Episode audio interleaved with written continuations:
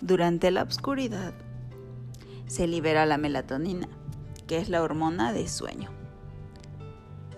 La melatonina ayuda a dormir fácilmente y se dice que durante la oscuridad se despeja más fácilmente y con ello se permite un mejor descanso.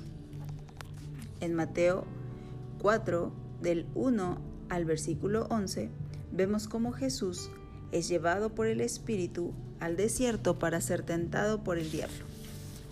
Y después de haber ayunado 40 días y 40 noches, tuvo hambre.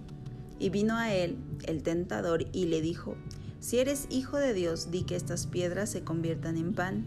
Él respondió y dijo, Escrito está, no solo de pan vivirá el hombre, sino de toda palabra que sale de la boca de Dios. Entonces el diablo le llevó a la santa ciudad y le puso sobre el pináculo del templo, y le dijo, Si eres hijo de Dios, échate abajo, porque escrito está, a sus ángeles mandará acerca de ti, y en sus manos te sostendrán para que no tropieces con tu pie en piedra. Jesús le dijo, Escrito está también, no tentarás al Señor tu Dios.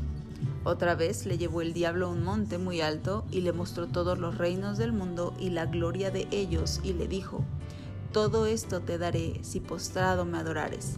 Entonces Jesús le dijo, vete, Satanás, porque escrito está, al Señor tu Dios adorarás y a Él solo servirás. El diablo entonces le dejó y he aquí vinieron ángeles y le servían. En estos versículos podemos ver cómo Jesús, después de un ayuno de 40 días y 40 noches, es decir, una preparación, vino una necesidad en la cual tuvo hambre. Después de esa necesidad viene una prueba en la que Satanás entra para intentar seducirlo. Sin embargo, vemos que Jesús logra salir de esas pruebas y resiste como resultado de esa preparación que él ya había tenido.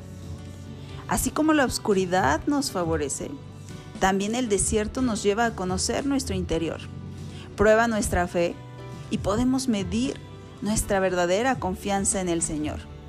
Y así como en el versículo 11 leemos la victoria del Señor con el fracaso de Satanás después de tantos intentos de hacerle caer, vemos como su Padre le envió ángeles a su servicio a cubrir sus necesidades. Porque, aunque hubiese podido parecer que no siempre estuvo al pendiente de cada una de sus necesidades, su Padre todo el tiempo tuvo cuidado de él y en su momento oportuno cubrió cada una de estas. De la misma forma, nuestro Padre Celestial está al pendiente nuestro en medio de cada necesidad y en el momento oportuno vendrán a socorrernos. Él nunca nos ha dejado, Él no nos ha desamparado.